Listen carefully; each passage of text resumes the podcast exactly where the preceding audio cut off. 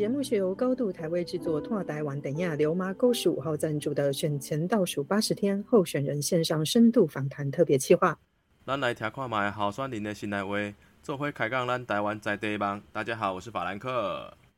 大家好，我是蝴蝶，欢迎各位收听今天的节目。我们的录音时间是二零二二年十一月一号星期二。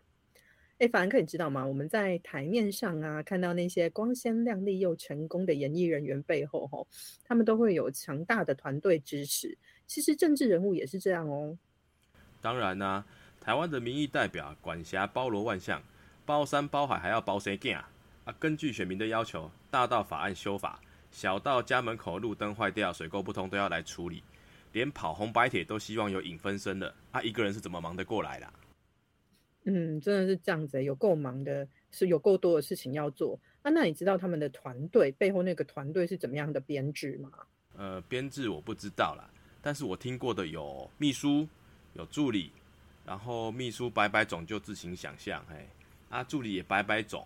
但最基本的就是对外有处理选服的、规划行程的，对内呢就有政策规划、法案研究，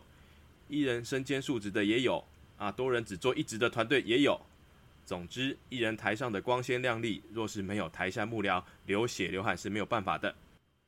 嗯，你说的没有错啦。其中我觉得哦，这些职位啊，门槛最高、最困难的就是法案助理的部分，让人觉得压力很大。毕竟哦，你在站在旁边啊，挥手微笑、当看板、做问候哦，这些都是比较容易的事情。但是你要做出一个拿得上台面的法案或者是政策啊，你如果没有收集分析资料的能力，也没有加入新创意的能力，我觉得这个是不行的。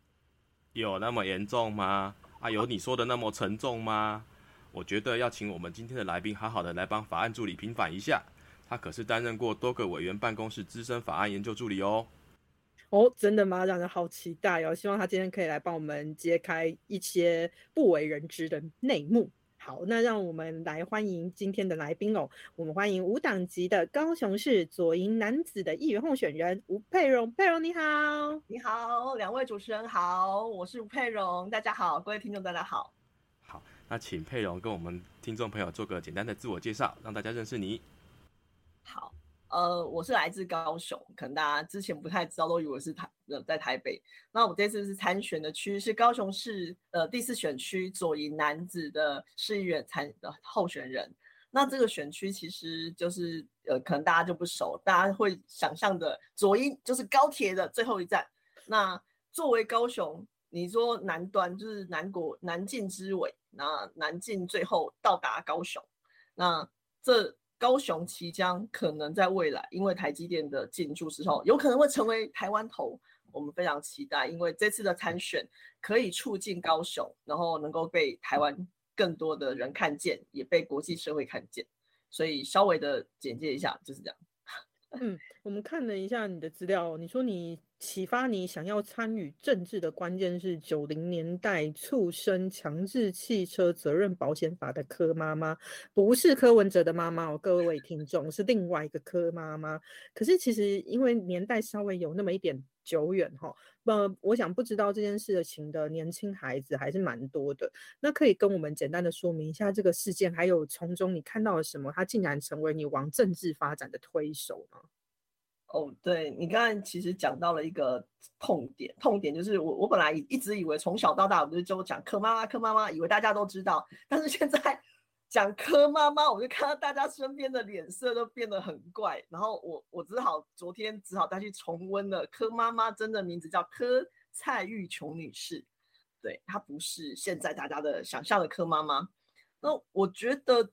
我不知道两位主持人，因为看起来都很年轻，所以可能没有听过，或者是你们小时候有没有看过古装戏？古装戏会有有些桥段是受冤的人，就是受了冤屈的人，他会去拦轿晨起，或者是去衙门去击鼓申冤。那我觉得柯啊，我还是要回到，就柯妈妈出现在电视荧光幕前，给我第一个形象就是古装剧，只是她穿的现代的衣服。但他做的事就是就是这样子，就是他有很大的冤屈。那当时候还是老三台的时代，只有台视、中视、华视的时代。你打开电视新闻，就会看到有一个瘦瘦的、瘦小的妇女，然后她就是或者站在立法院门口，或者是在当时候他还有去财政部或者是交通部，他就会去抗议。那他就会绑着白布条，然后就声嘶力竭。但是当时候，因为我大概是还是国中生的时候，那我就觉得说，这个人到底在干什么？为什么这么的激动？看到官员就这样冲过去，看到立法委员就冲过去。啊，当时候还没有 Google 这么容易的事情，现在大家只要一 Google 就知道发生什么事。当时候没有，所以你只能从报章杂志、从报道中去发现、发掘说，到底他为什么有这么大的冤屈。所以。呃，从当时候看到的资讯是，他他是一个台南人，住台南市，他有三个孩子，他最大的孩子就是呃柯他柯崇是，就是他最大的儿子去念东海大学研究所，快毕业了。然后有一次在途中，就是要离开学校的时候，就是被连接车从后面碾压过去。那就其实这对于高雄人来讲，一点都不。不觉得那画面是陌生，因为高雄境内有很多连接车、砂石车。那你看到那个状况，你大家就知道说，哦，接下来就是谈赔偿，一条人命。所以那妈妈当然就是从台南到台中去，然后面临就是一个谈赔偿的事情。那当然遇到一个很恶质的，就是砂石车车行的老板，就跟他说：“啊，我给他弄西冷了呀，就是已经死，就是两个啊，打下线的玻璃咋办？啊，弄西冷的戏咋办？”阿林跟阿研究所，你儿子研究所毕业啊，我就赔你三十万。就是在妈妈把孩子养大，你你可以想象，在那个年代把孩子拉拔到研究所，不是现在哦，是当那个时候把孩子拉拔到研究所毕业，一条命三十万，那个感受有多深？然后他就，我觉得他就跟一般人一样，他其实起了一个复仇，就是我跟你拼了。他其实。他也不差那个钱，呃，那个钱，他只是想为孩子复仇。然后，所以在报道中都看到说，他儿子在梦中跟他说：“你应该，你应该去帮助更多像我这样的人。”所以他就立志，一个小学都还没有毕业，然后就是不认识字的妈妈，就拿起了字典，一个字一个字去查，然后去澄清，就是找相关团体，然后去。包括当时候的老师跟同学都去立法院，然后想要去修改法令。那时候其实已经有强制保险，只是赔的很少。那当年都是赔几万块而已。所以他希望透过这个修修法立法的过程，能够保障因为车祸上升的这些人。那为什么要修法？是当时候的立，当时候的法律规定，如果你是受害者，你要举证对方有过失。那我们。死掉的人要怎么去举证呀？这是一个，这是一个法令的一个死角。第二个是，好，那你还要请人家去打官司，除非就是呃检察官起诉。如果你没有这个，你家境如果是很普通，你还要去打官司，然后要纠缠很多年，还不一定赔到钱。最严重是我刚刚会强调是高雄，就是我们从小就听到说阿里里说只要掐哈横嘞，跨大掐里的香哈横嘞，麦格朗 K。为什么会这样子？我们听到其实都是一些，就是遇到大车，有时候很遇到很恶质的司机，发现没有撞死，他可能还往后再去倒车，那会让人命可能本来没有死的送医，也许还救得了的，就这样死掉。所以，我们小时候其实都听到这种事，爸妈大人都是这样跟我们讲。所以你可以想象，他他不可能真的去理赔，对他来讲，他干嘛要赔你这条命？就是。他一天赚的钱，他就是这已经算是他人命的成本，就是他营运的成本里面的，他不会想要去增加负担，因为如果每台车都要去缴保险费等等等等，对这些车行来讲是一个沉重的负担。所以当时候修法，他会面临一个很大的过的阻碍是，他有所谓的利益团体，那个利益团体就是车行，他会阻止你不要让你去修这个法，因为对他们来讲是不利的。那另外一个是，一旦有这个声音，你可以想象，如果是一个很单纯的妈妈，想要做些事情，想要为儿子做些事情，但你要面对整个社会的压力是什么？人家就开始说你是背后有谁？你背后是不是车？呃，你背后是不是保险业者？然后你等等，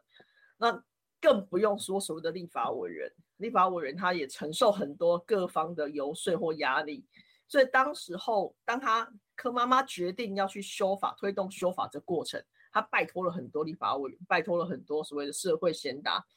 但帮助的人有也有，可是包括媒体记者其实也暗自的帮忙，但其实他遇到的阻力真的太大太大。那这个妈妈她让我感动的是，我不管回家几点，打开电视看到她，不管台北是在刮风下雨，还是环境多多糟，还是我还有一次我还记得小时候看到的场景是，她被抬出去，她因为绝食抗议，然后就抬上救护车，你就觉得很心很酸，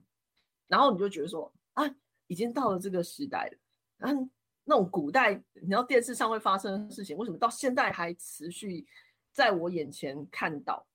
所以就看到他那个努力过程，不是一两天，是一一年、两年、三年、四年，从我国中、高中到大学，这样推动法院的过程都失败，因为一直都被在立法院过程就被挡下。那这颗妈妈非常有趣，她她他等于折磨自己到什么程度？他只要立法院有开议，他就坐车从台南哦，当时没有高铁哦，他坐车从台南到台北去立法委员的委员会去看着立法委员有没有去审法案。那当然，他去的过程中，他就会看到立法院一些光怪陆离、一些奇奇怪怪的事情，所以他后来也去当上开自己的广播节目，然后去诉说他在国会看到的乱象，那些立法委员都在做什么啊，然后就。立法委员就觉得很丢脸，所以后来纷纷的施压，要电台关掉他的节目。这很有趣，你去看到他其实那奋斗过程中，你去看到台湾社会的缩影，一个很小的人民，然后想要去做一件事情，但他面对强大的压力之下，大家没有屈服，然后他甚至后来还抗议的对象到了国民党，国民党礼拜三下午的中常会，他就去抗，他就去举牌抗议，然后惹到后来，反正最后就是李登辉总统出来。然后，然后说啊，我真的是被你感动，然后感动到不行，然后都要求政策会要就是帮忙推动这个立法。也因为当时候的总统就行，你就很好笑，行政机关出手了，才让这个人民想要推动立法在立法院通过。但已经过了八年，就是经过那七八年的过程，一路这样子。所以你好像看了一部晨间剧，比那个 NHK 还要久的晨间剧，长达八年，就是每天这样看。所以，我当时候从念书的时候，我时不时就会看报道，我看电视，然后就看说这件事到底要怎么收尾，什么时候会收收尾。但很幸运的是，看到他后来一个完美的结局。即使当然后来也有一些争议啊，就是到底要要不要收这笔强制征收这笔钱，然后这笔钱的用途是什么，那是后话。但我觉得在他身上，你看到一个真正台湾的小人物。对不起，呃，柯妈在我当心中是伟大的人。但我们，我必须说，在台湾社会，他的势力这么小，但他做的事是如此的巨大，他的效果，他的呈现的效果是这样巨大。那他也提醒了我，就是即使是在所谓的民主自由的社会，人民想要传达心声，也是要付出很大的代价，当然更大的努力。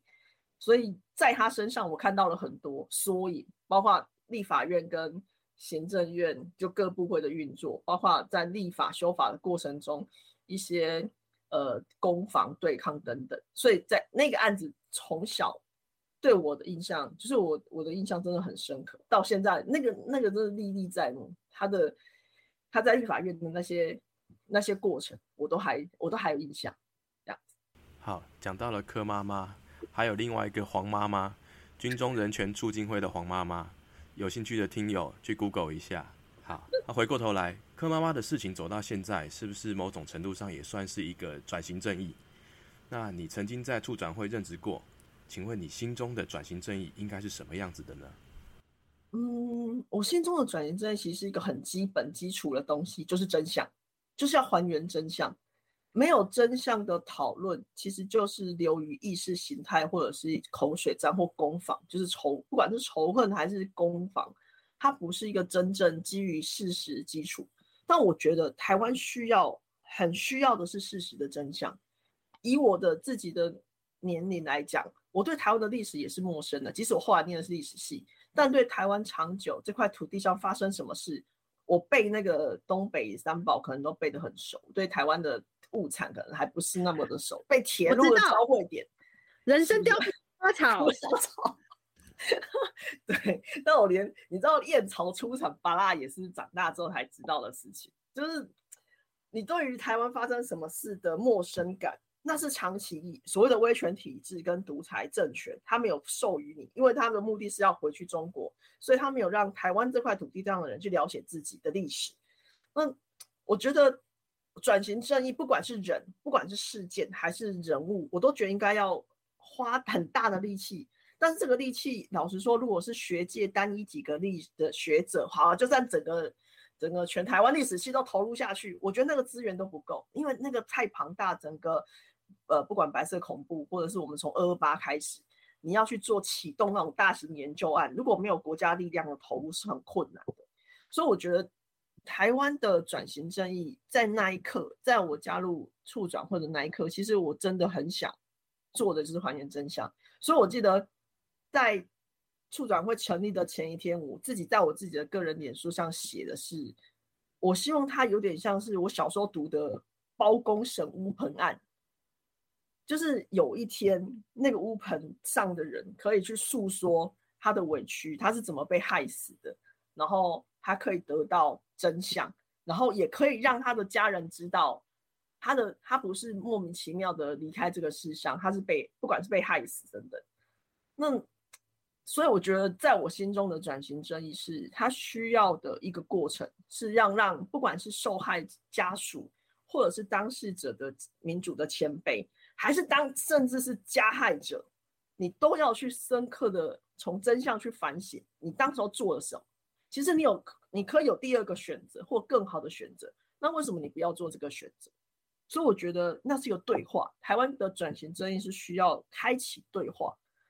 而不是永远停留在只有仇恨或者是口水，这是我当时候的想法。嗯，那我们听完了你心中的转型正义，你刚刚也说要开启对话哦。那我们发现你在呃做，你其实担任政治幕僚相当长的时间，经验相当丰富哦。我自己个人觉得，担任幕僚其实也是一种对话。个一方面是跟下面的民众对话，他们需要些什么；一方面是跟上面可以做的政府机关对话，你们可以做些什么？因为你的经验相当丰富，我们一开始也说了，是你待过好多委员办公室，所以我们好希望你来跟我们分享一下一个政治幕僚的一个生活到底是什么样子哦。所以你可以跟我们谈一下你在担任幕僚的时候印象最深刻的事情，或者是甘苦谈吗？嗯哼，这这大家可以讲个十天十夜的。没有，对不起，我只能让你选一个。如果要要选，我如果真的要选，要选现在最热门的是故宫。故宫因为那个文物的事情，然后他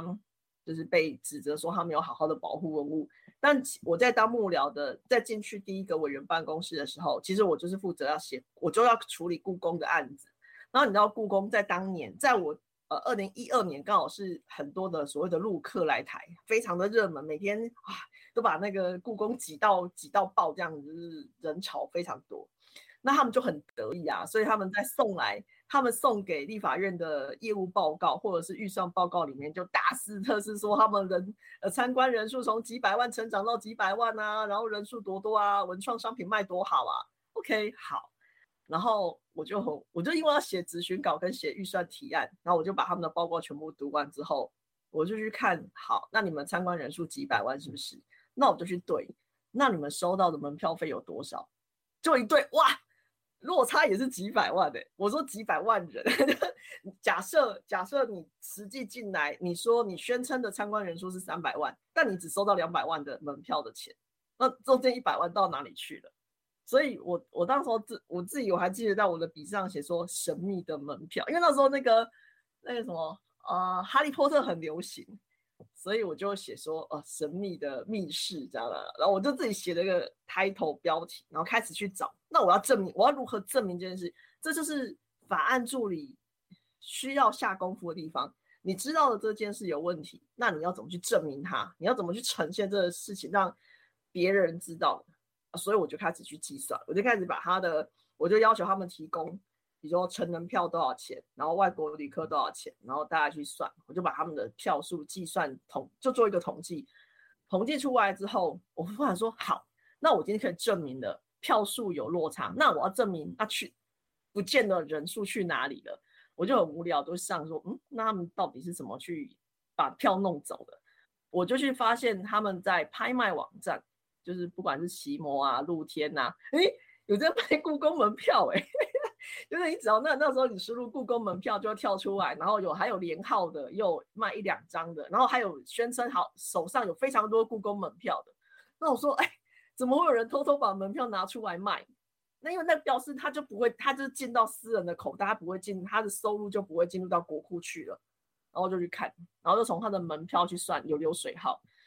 一般人除非你就大量去订购，可是他又卖的很便宜，就卖的当然是因为你要拍卖就卖的比较便宜。后来才发现说，哦，原来故宫非常好，他给他给员工的福利是每个员工每每个月都可以拿到两张免费的门票。那 对对于故宫的员工来讲，我每天上班都来故宫了，我干嘛还要拿门票进去看故宫文物？那好，那一开始也许你还可以送给亲戚朋友，那最后大家听到故宫可能都觉得腻了，不要吧，你不要再送我们故宫门票，因为展示物不可能每天换嘛，你你可以每天换吃的东西，展示物不可能每天更换，所以后来很多员工就是嗯，不管是自己拿出来卖，或者跟帮同事一起卖，你就发现说越来越多的门票拿出来卖。然后门票哪里去？而且这个只是我我们查到员工的部分，那他多印的部分，他有没有可能多印？然后多印拿出来卖呢？所以我就我就用这种方式，就是去找到更多的呃资料去印证，这去做一个连接，然后就呈现在咨询稿里面。然后故宫就问，就被问说哦，没有喂，我我每天那故宫院长上台那时候是周公新，周公新说。我们有去查，没有没有哦，这是违法的，这是不可以。他自己说出是违法，这是不可以。但事实上还有，就是就是这个发现的过程。所以后来我就发现说，哎，我自己的对八哎那是几年？二零一二年的时候年底的事情。所以如果你现在去 Google 的话，还有这个事件，就是故宫偷卖门票这个事件。后来他们就禁止了，就是你现在 你现在看到故宫的员工已经拿不到门票，他们有很多福利，包括。更扯，为什么会提到这个故宫？因为我阻止，后来阻止了一件事，差点成功，就是我可以把几千万的他们吞到私人口袋的钱吐出来给国库，因为在当年长期以来，故宫的收入就是他们文创商品去买什么纸纸胶带啊，去买故宫那些那些各种的小文创很可爱的东西。抱歉，所有的收入是给谁呢？是给萧和社。我们小时候印象的萧何社是卖牛奶，卖点都卖个制服吧，卖包子之类吃的。但故宫的萧何社是卖这些文创商品，然后能够成为故宫萧何社员工的是谁？就是故宫的员工嘛，他们才能够进去萧何社。所以等于国库他研发了或是授权了去制造这些文创商品，在故宫的。典藏的地方或故宫的这个这个建物去卖这个东西，这种收入是员工拿分走，所以员工每大概每年可以分到几万块分红，这些钱属于国家的钱，但全部被故宫的员工分走了。然后每年长期以来，所以我那时候就要求故宫必须把这些钱吐出来，你故宫必须要把这些文创商品的收入回归到国库去，然后奋斗好几年，终于在二零一六年，我们终结了萧何社，我们。他们他们每年被我们逼到不行，后来就把小火社解散了，就是完全没有办法再去从中去分到钱。那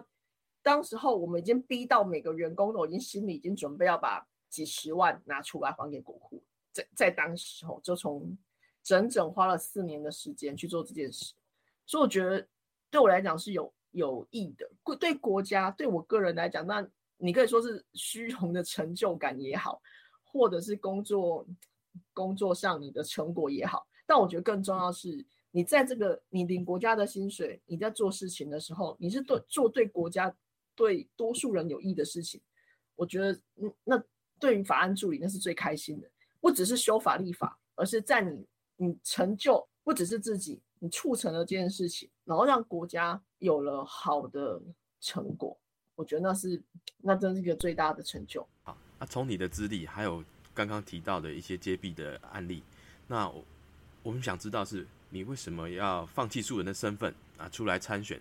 那是什么的决定性的因素让你决定走上这条路？那这过程中有没有遭受到反对呢？嗯，一直我的家人其实是没有反对，因为都是我做决定之后跟跟他说我要做这件事，来不及反对。然后自己的，我觉得最大的那一关是你要去说服，呃，知道就是你准当时候一度要离开政治圈的时候，当然大家都会觉得那你就离开了，但是你要告诉他说你还要继续待着，你要去说服这些朋友、老师、同学的时候，我觉得那过程对我是困难，因为你眼见眼见他们他们曾经他们的担心受怕，不管是对我个人还是觉得这件事的担心受怕。他们都很怕再来一次，或者是这件事还会引起的社会的反弹或等等。但那个过程，我拿出来说服他的只有一个原因，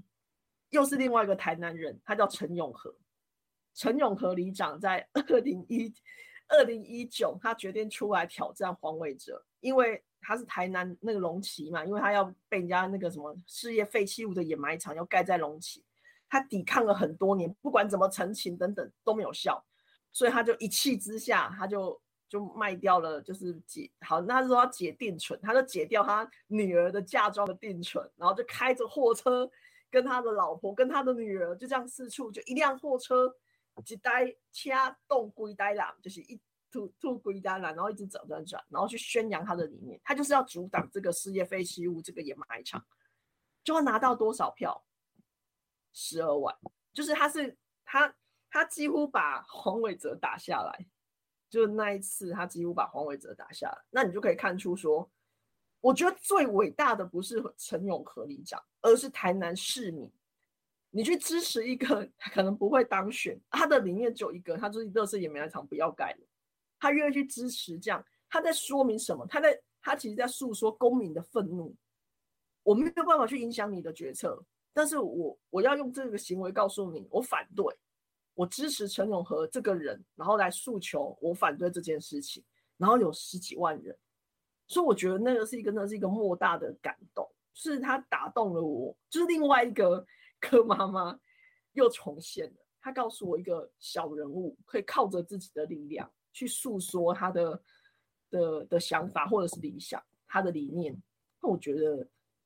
呃，几乎所有听到人都觉得，哦，对，没错，就每个人其实基本上我身边人都也都是被陈永和感动的人，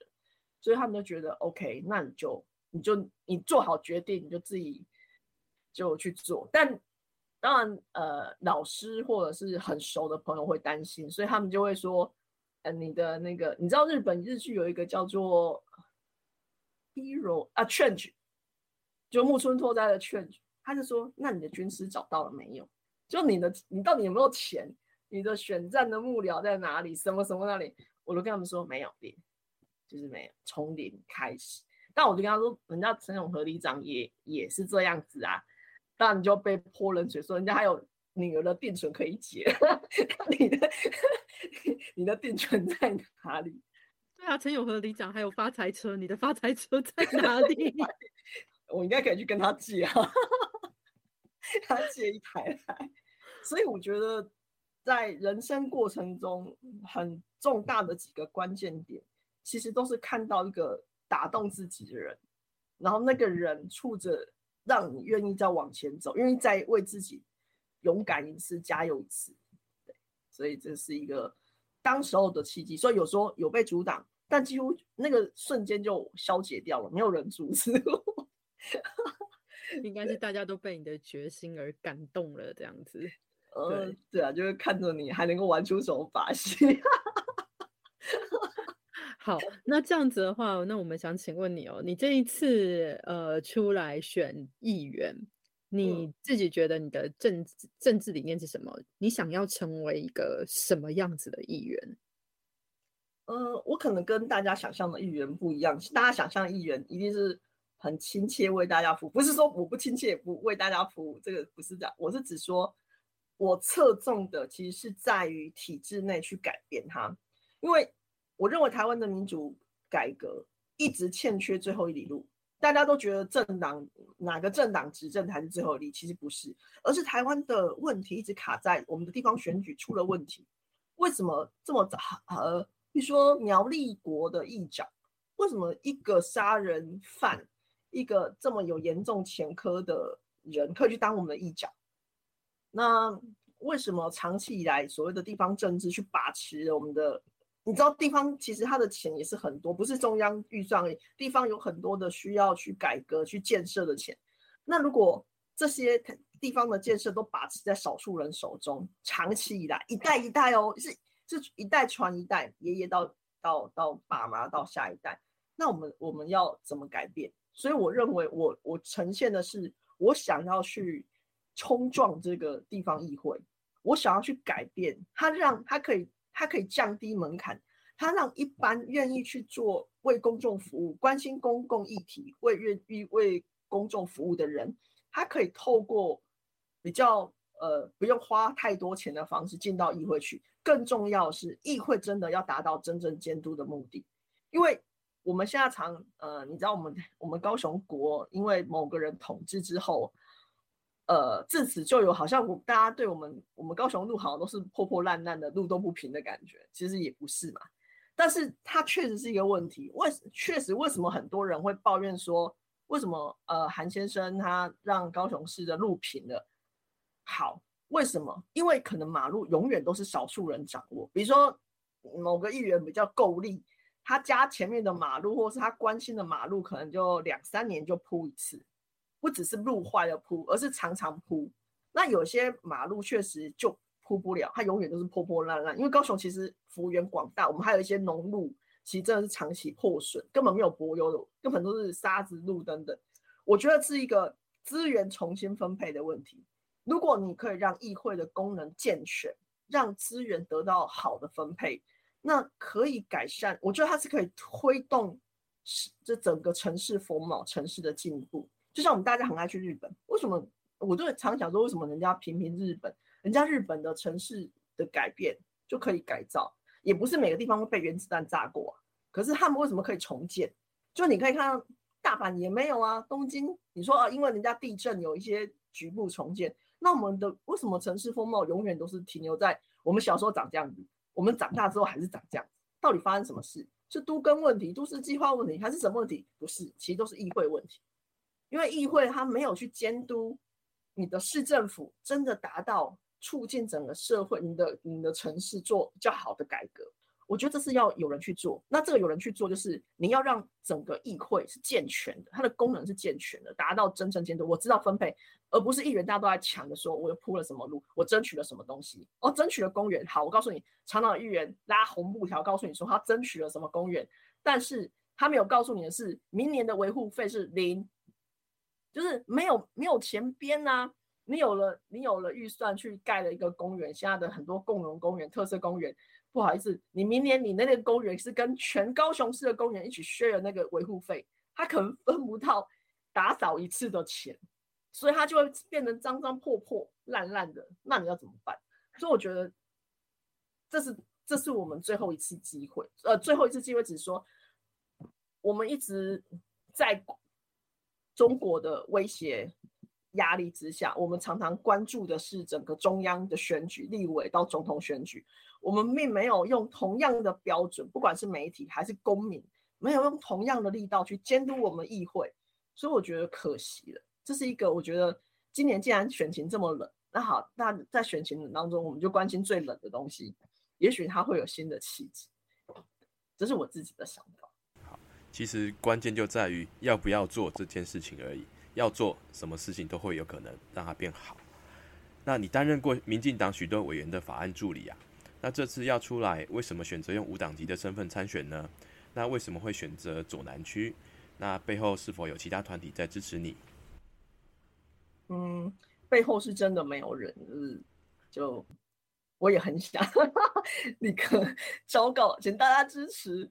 嗯。没有用无党籍的原因是我一直没有加入政党，就是从从参与公共事事务以来，我一直没有加入政党。就是讲说大家想象的民进党，因为我一直在绿营的办公室或者是在绿营执政的时期进入到公部门服务，只有短暂的两年是马英九时期。我在陆委会的时候是马英九时期，那当然大家就预想说我可能政治立场是偏离，为什么没有加入？那当然又一就一直没有加入了。那后来。就是如果你要从政加入，就是大家也知道，就是处长会事件之后，可能你要加入政党是困难。第一个是困难，第二个是 加入政党钱要更多。就如果你没有派系的知识，你光是要投入初选，你知道初选花的钱，也许可能还比大选还要多。就是你为了要当，你为了要挤进去初选的名单，其实也要更花更多的钱，争取更多的支持。所以我觉得，与其这样子，就不如五党到底好了，就是一直用五党。而且其实五党的，你就要看哦，其实如果你去观察整个台湾所有的议会，五党籍的人才是最多的，仅次于国民党吧。所以五党五党籍也许当选的机会还比较高一点。加油！好，我们希望佩蓉加油。那既然我们已经决定要出来选议员了，那我们就必须得来考考你对你自己的选区是否了解。那你可以稍微帮我们介绍一下你的选区吗？OK，谢谢。我本来以为会有韩国语考题，就是从一念到十的路名这样子。不是那个，不是在左南吧？我们左南的话，那你就要对中国历史有非常了呃深刻的了解，才能把一些路名背起来。嗯我觉得我我必须承认，我不是从小到我不是在左南出生，也不是在左南成长，但是我跟左南的关系，就除了我自己出生的前进区之外，他是跟我其实是比较相近的，因为我我妈妈是鹿族人，所以你知道，如果以前在交通不发达的时候，你要去鹿族回妈妈的娘家玩的话。每天都是就是要从市中心，然后坐呃客运，扣扣扣扣扣扣扣，一路沿着高雄市区，然后经过左营，经过南子，经过那个桥头高冈山路组，就这样一路过去。那对我来讲，那条路径是又爱又恨的路径。必须要形容又爱又恨，是只要到了左南，听到那个车长小姐讲到左南的路名或者是站名的时候，然后我妈妈就开始很紧张。她就会开始跟那个车长一起，呃，我小时候还有车长小姐，客运车的车长小姐有个任务，就是她会提供塑胶袋给你，那你就可以抓兔子。就是你到了左营，到了左南的下一站，其实就是你会闻到非常浓刺鼻的味道，然后就一路抓兔子，抓到桥头。所以对我从小来讲，左南我的印象就是，要熬过去，就是每周或隔周就要熬。熬撑过去的一段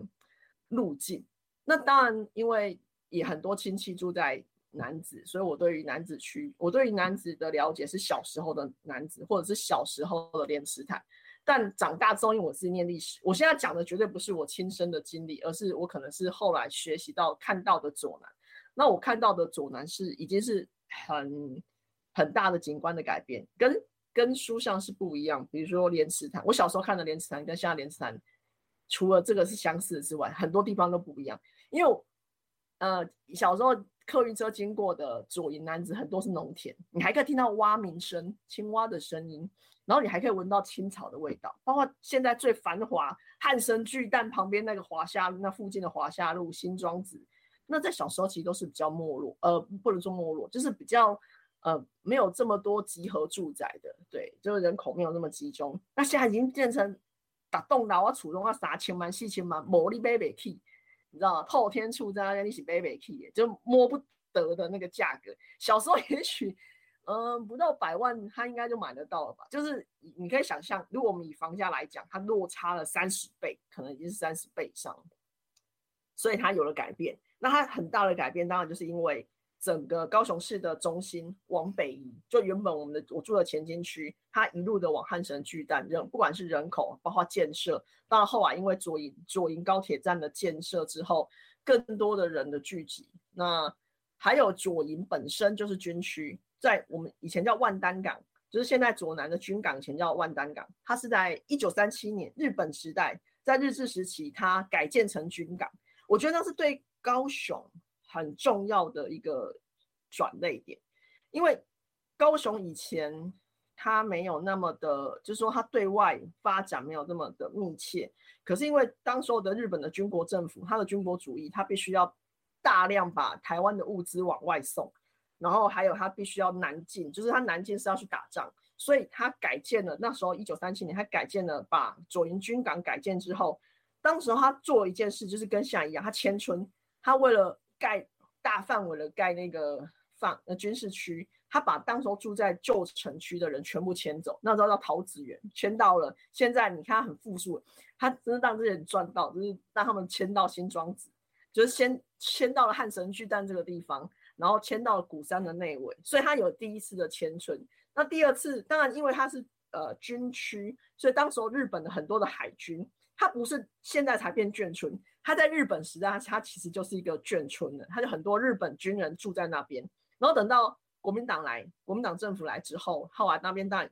也是形成一个很重要的海军的驻扎地，更多的所谓的各地方移民就住在。呃，就是左南，就我们现在所谓的国贸园区，国贸那边有非常多的眷村，那当然现在都改建成新的建筑，所以我就很推荐大家，如果可以去看，就是你去看到古装戏里面，一边城墙，一边高楼大厦，在高雄都看得见，就是你可以看到那个很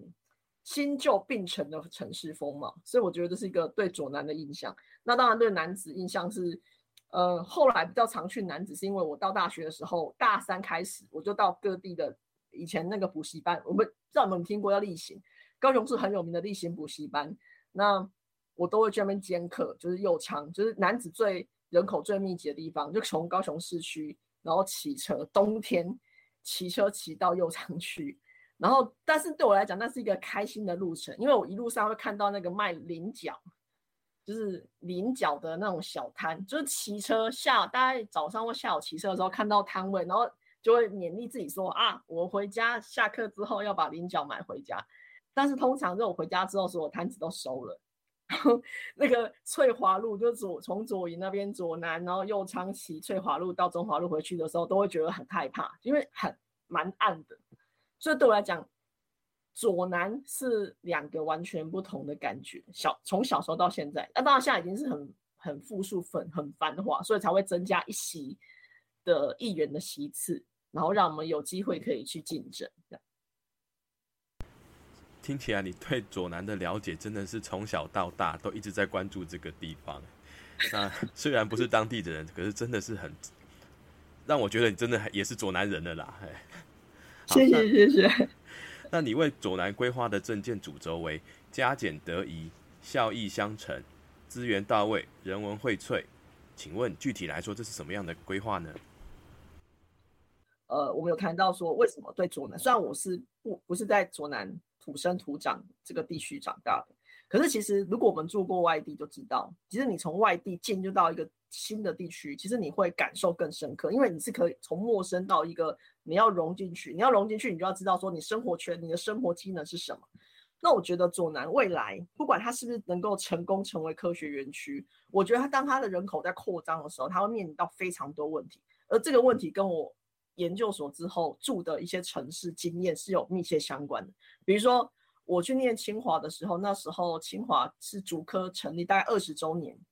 当时候其实有很多也是有很多的环保的争议，就是不管是水污染还是什么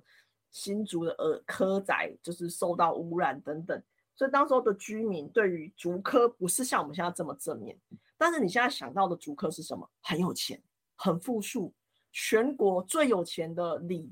前五个全部呃四个大概是新竹，就新竹给大家的印象，竹北或者是不管是现在的新竹市给大家印象是这样，所以我认为我带我如果可以成为呃左南地区的议员，我可以把我的生活经验带进去，因为我在当地的生活，我知道会发生什么事。所谓的发生什么事是说。当中央政策在衔接，它投注资源在这个地方，它会发展成什么样？它会对当地当地的居民造成什么影响？带来当然有好处，你的生意会变好，你的租金会变高，你也会带来很多的问题，就人口的拥挤、塞车，然后可能就是污染，很多的东西会出现。那对左南来讲，它过去当然也有污染的经验，可是那种污染跟跟环呃未来的那种形态是不一样。更重要是我我不知道大家有没有留意，中科台中科园区，台中人一定怎样？中科是在西屯跟西屯那附近嘛？那西屯那个交界，原本人口它是从化区，很多从化区，啊，因为人口一直膨胀，中科人就是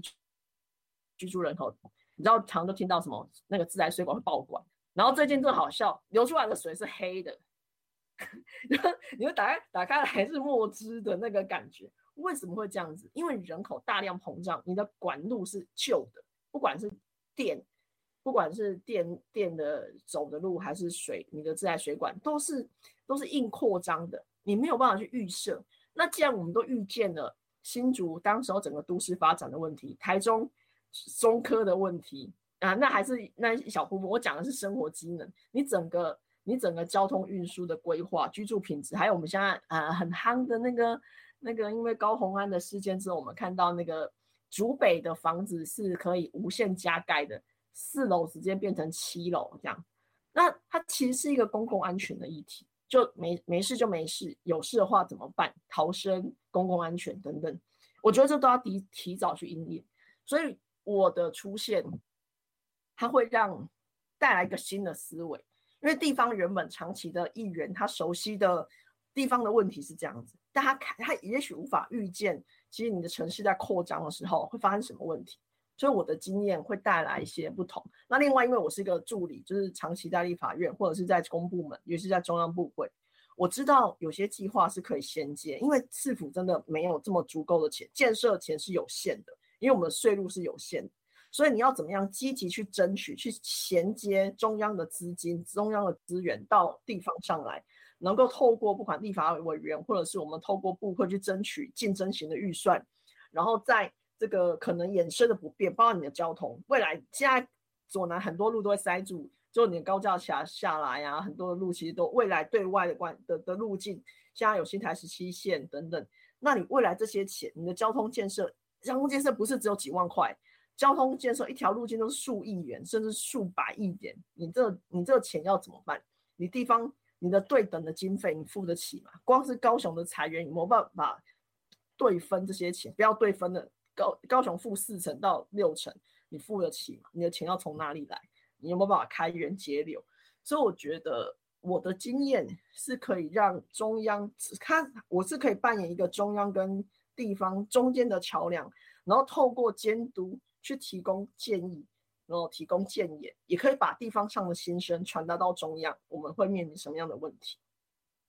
在这边，我想插进去一个题目哦，因为你刚刚说到左南现在这几年发展的非常快速，人口不断的移入哦，那还有一些特殊的园区也都逐渐的在发展当中。可是我们也知道说，左南其实原有的是眷村农民，甚至是渔民哦，他们其实是占大部分的。那可所以在这个城市的转型的时候啊，嗯，我们我们身为一个。议员或者说议会啊，地方的人，我们应该要怎么样帮助他们接受这样子的转型的状态，然后让他们的生活也可以一起共好，而不是被放在被压榨或是被欺压的那一方呢？嗯，是，这这真的是一个很深刻的问题，就是现现在新竹其实就很明显的看得见，就是离开了竹科，离开了园区，离开了市那个附近。你就会看到，其实他们的生活没有变好。我老实说，我回我去年回学校的时候，我看到学校外面一排还是一模一样，没有什么改变。就是清大外面，就是青郊外面的那个房子，其实是没有什么改改变的。那他们的生活机能有没有变好？我我个人觉得没有。他也许多了很多艺文活动的场域，然后很多东西变好，但你的生活要怎么去改变？你知道地方议员在听到台积电要去之后，他们想到是什么？他们想到是说，我们要争取呃国际学校，我们要争取双语学校，我们的小学不够了。对，没错。但是难道台台积电没有去，科学园区没有去，你的小学就足够了吗？我们对于整个学区的规划，过去不管，因为我们的基地，只有教育的文教基地是绑绑在那边的，你就是要去突破啊！你必须要一个外来的园区来之后，你才能够去。重新盖一个学校，或者是扩张学校的招生名额吗？为什么会这样子？这些都是我们生活很密集的问题。那包括，呃，有一个很很足够我们要去思考是：如果这些这些园区的人，或者是这些科技人才，真的能够进入到高雄，进入到左南，我觉得都还好。那我们有没有想过，我们要面临的是整个台湾整个？整个台湾整体的竞争，不只是只有高雄的科学园区，台南也有，台中也有，桃园、新竹都有。那你你台湾的人口就这么有限，台湾的人才就这么有限，你要怎么去争争取到这些人？更重要的是，你争取来了之后，你现在把人争取来了，你的学校，你现在我我觉得高雄，我必须诚实说，高雄在几个园区当中，在人才的争争取上，可能会是最弱的一环，因为我们你知道在高雄要你要谈教育的议题，其实不太有什么听众的，就是 我我必须老实讲，因为呃教亲子亲子天下曾经做过一个调查，高雄市是私立学校最少的，高雄市。就是那代表什么？就是你看台南，台南的早期私立学校就很发达，就是硬要把你送到好学校，一路这样子。那高雄因为不管过去的城市属性，我们的工业城市可能在教育的经费支出上可能就比较弱，所以导致什么？导致为什么好孩子会外流到北部、到中北部去念书？我们自己的我们自己对教育的重视是不够的，那一定会影响到未来的发展。那我们要怎么？就是你刚刚提到，是我我我也不知道该怎么去改变。就是对于下一代的重视，我们不应该只眼见说我们要期待外来的给我们什么，而是我们要怎么去从小培养。从现在开始，我们要让现在的居民怎么样共融？是我们要新旧居民共同去创造一个社会。那是一个什么样的社会？那那个社会其实是教育，可能是。可能还有，当然就是长照，我们的社会福利等等，它是可以把人跟人聚集共融在一起的。比如说，我举个例子，我的证件里面提到一个，是我们不该只有呃托育，只是很简单的，就是小。我们现在高雄市有一种托育，是说你临时托育，你的小孩小 baby，然后你你有事，然后你可以先把孩子寄放在那边，然后你可以去办公等等。但是事实上有很多，比如以现在疫情来讲，你可能是有三岁、四岁的小孩，五六岁的小孩，好，你你有国中的小孩，那你不管是防疫还是染疫等等，你孩子要寄放到哪里去？如果你是双薪家庭，所以地方的资源要怎么去建构？就是你既有的，你要跟新居民，你要跟旧的居民去融入的时候，你最好的方式就是社会，我认为是社会福利跟教育。你可以把这些人真正的透过资源，把他们融在一起，提供提供一个呃，不管场域还是照顾，还是生活的改变。那改变我很难讲，就是其实你就是要住在那个地方，你就会知道说，我可以，比如我是房东，我可以我可以用什么方式，也某种程度也帮你照顾孩子。帮你看住你的家，等等等等，那是一个台湾。我觉得未来要往前走，你的社会福利跟你的教育真的要要去改变。但很抱歉，我没有办法很具体跟你说它会什么样呈现，因为我们不知道它会它会长出什么模样。以现在来讲是看不出来的，但很希望在它长出来之前，我们可以有一个方式。共同的讨论，然后知道未来可能面对的问题是什么。好，刚刚讲到一个重点，在它长出来之前，需要大家来讨论。那你提出了一个我觉得不错的概念，也是你刚刚有提到的，就是希望建立一套合作模式，邀集本区所有议员和立委，就是分别代表地方与中央，那定期就市政议题和选区的需求交换意见。那形式上可以是轻松的茶叙。啊，大家可以坐在一起聊一聊，然后达成一个初步的共识。但我一个担忧是说，不知道这样会不会变成过多无用的会议？那以后来的人永远都是那几个，或者就是小猫两三只。那甚至这样的真的能够米平派系跟党派之间的隔阂，真心同心为市政努力吗？嗯，这是一个好问题。好问题在于第一个，这个前提是。我们不知道当选的会是谁。如果如果说以我现在看到的当选的人，可能就会也许就会有点小尴尬，就是彼此之间可能过去有一些恩怨情仇，坐在一起都有点困难，何况是以后要共同讨论一件事情，所以我才会提到说，其实是用呃下午茶或餐叙的方式。很轻松的气氛之下，大家去聊，而不是一个很正式的会。然后我们开始开会，现在官员坐在这边，然后我们开始里长找来等等。我觉得那太严肃，反而无法激激发火花。因为我们知道，如果你在立法院，常会看到个场景是啊，台中市所有的立法委员全部聚在一起争取什么东西。那在过去，高雄市政府也会做这种事，不管哪一个谁执政都一样。他们会在立法院的开议之前，特别是下会期，他们会在开议之前提供一个希望委员协助争取的计划。他们会把高雄市政府打算做什么，然后金额不足在哪里，或者是需要中央资源是什么，他会送一本哦，厚厚的一大笔哦，上百页、好几百页，送到每个立委，就是高雄市立委的办公室，然后让委员的助理或委员或助理去参考，说啊，他们要下次要怎么问政，要怎么争取资源，那代表什么？如果我们的我们的终端到末端都有了，我们呃立委层级到中央这块线有拉起来，但是立委跟议员这块线有没有拉起来呢？有谁立委喜欢或支持的议员，他就会出现。对，他是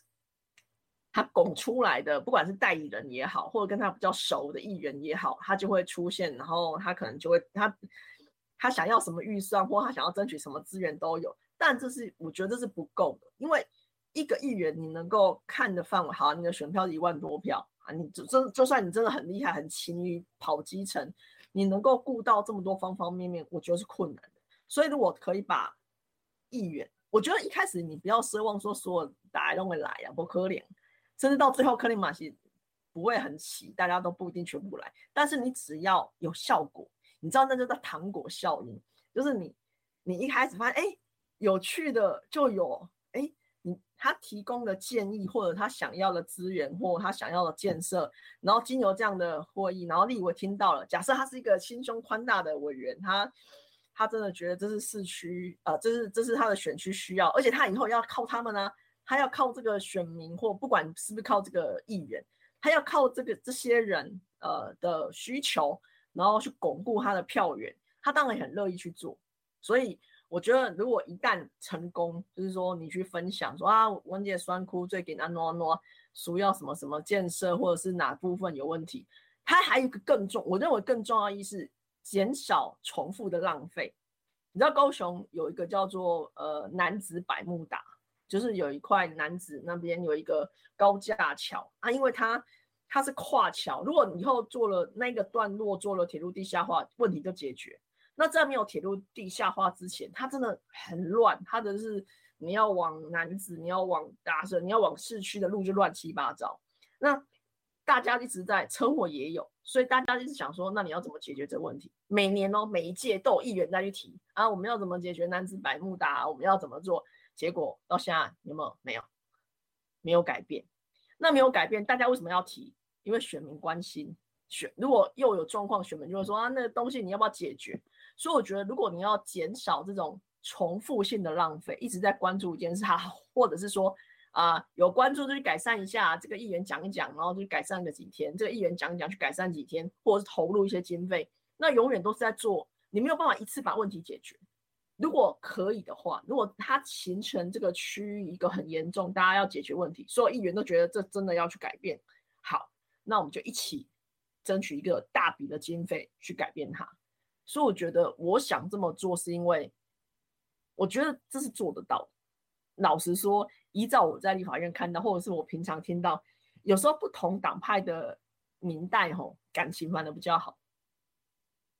同党的反反而因为有竞争性，因为你要他的票源是重叠嘛。那比如说我我跟国民党的票没有重叠啊，国民党也也不会拿到我的票，我也拿不到国民党的票，呃，我也拿不到国民党的票，所以。大家反而可以好好谈事情，对啊，我们有共同的利益，那个共同利益是选民的利益、城市的发展。但我跟你之间是没有利益冲突冲突的。那也许如果是相近的党或党性相近的，也许就反而会有这种竞争性，他反而会觉得，呃，你知道常常会有那种抢来抢去，就是同样一条路，然后大家就说啊，这是我争取的，这是我争取的。呃，其实都不是，其实其实是本来市政府就要做，然后大家就会，你知道很，大家都很可爱哦，大家就会拿出一个公文，说是他是他行文去跟市政府建议去争取的，所以一条路就有很多人各自表述，就是呃很多人争取的，所以我觉得那样的形式，也许嗯，法兰克说呃悲观，我也老实说心里是悲观的，但再怎么悲观，试试看嘛，就是也没有损失。就试一下，也许他就成功了。的确哦，我们所有的事情都是一个起心动念，然后愿意起身去做，然后才会有未来发展的可能性哦。不然就是你什么都 不做的话，你只是在呃网络上鬼叫鬼叫，然后好像也做不出什么样子的改变嘛，对不对？是是是，我也在网络上鬼叫。对对，我们也都在网络上鬼叫鬼叫，但我们还是认真的 开了节目。对，好，那不好意思，因为那个呃节目时间的关系哦，我们节呃时间差不多。那我们想在节目的最后呢，请你帮我们来拉票一下，告诉我们的选民有什么理由一定我非得投给吴佩荣不可。嗯，如果你不想食物腐坏，你需要一个现成的防腐剂，那就投吴佩荣，就是交给我，让食物至少我相信我放进去之后。议会很多人不敢明目张胆的做坏事，然后官员也会警觉性，因为这家伙嗯不会小，就是 呃不好惹，不好惹，就是他会认真把事情查得清清楚楚。所以我想为自己拉票是，呃为自己做一件事情，很简单，随手拿一个防腐剂，就是放到你想要放的这次的选举，把你的选票用用一个选票把一个。很强大的、很强烈的防腐剂放进去，有没有效果？我一定能够保证，一定会有效果。它会不会受潮？会被污染？很有可能也会。没关系，你丢掉它。如果你觉得这防腐剂不够强大、不够好，会受潮、会被污染，那你就丢掉它。选民永远是最伟大的，用我们自己的力量，用我们的手去改变我们的政治现况。所以，为我为为自己拉票。我也希望大家在为自己拉票，因为我们需要更多的力量去改变它。好，谢谢佩柔。台湾这块土地百年来经历了许多战争的动乱，经历了政局的动荡，部分族群都曾受过了政治迫害，现在依旧还有许多大大小小不公不义的事情正上演着。过去与现在，那伤痛一直都在。处理转型正义，争取公平正义。我们要态度正确的还原真相，勇敢的面对事实，细致的对话与理解，才是社会和解的开始。我们没有能力让时光倒流，但我们有着以往没有的资讯工具，以及独立思考的自由。佩蓉说，他想证明不需要花大钱也可以选赢选战，为人民发声。我们想证明什么呢？就让我们一起用手中的选票去选择我们理想中的未来。所以十一月二十六号出来投票，让对的人与我们一起实现我们心中的正义。嗯，今天真的非常感谢佩蓉哦。那最后还有一件事情想要 请佩蓉帮忙哦，因为最近有部电影啊，非常的夯哦，《流麻沟十五号》正在上映中哦。这部电影演绎了以前我们不知道而且被掩盖过的历史。那不知道佩蓉可不可以来帮我们说两句话，推荐一下？好。呃，各位听众朋友，《刘八沟十五号》是我个人觉得要走进去看的。就是如果你曾经被《海角七号》感动，你觉得台湾的文创、台湾的电影应该是说出我们台湾人的话、台湾人的故事，那就支持他，一起为他尽一份力，不用多，就是就是找个你空闲、你觉得很 OK 的时间，走到电影院支持他，支持台湾的声音。被更多的国际社会看见，让台湾的故事能够被传送，所以呃，呼吁大家走进电影院支持这场电影，谢谢。好，节目的最后又是我们交朋友拿好物的时间。本次的好物是最近讨论度很高，由拓台湾电影《流麻沟十五号》赞助的电影海报一张。电影现正热映中啊，在这次专访公布的隔天十二点。高度台位的小编会在吴佩荣与高度台位的粉砖各抽出一位幸运得主，小编会跟你联络寄件地址哦。对，请大家在留言处给吴佩荣加油打气，最好可以捐发财车给他，让他可以大街小巷宣传他的政治理念与热情，然后也把本 podcast 分享给你的亲朋好友，尤其是高雄市左南区的朋友，一起来留言参加拿好物活动，支持佩荣要当选。要动算，今天我们真的非常感谢佩蓉，也谢谢大家收听一一二六，大家出来投票，希望大家都能做出正确的选择。我们下次再见，拜拜，拜拜。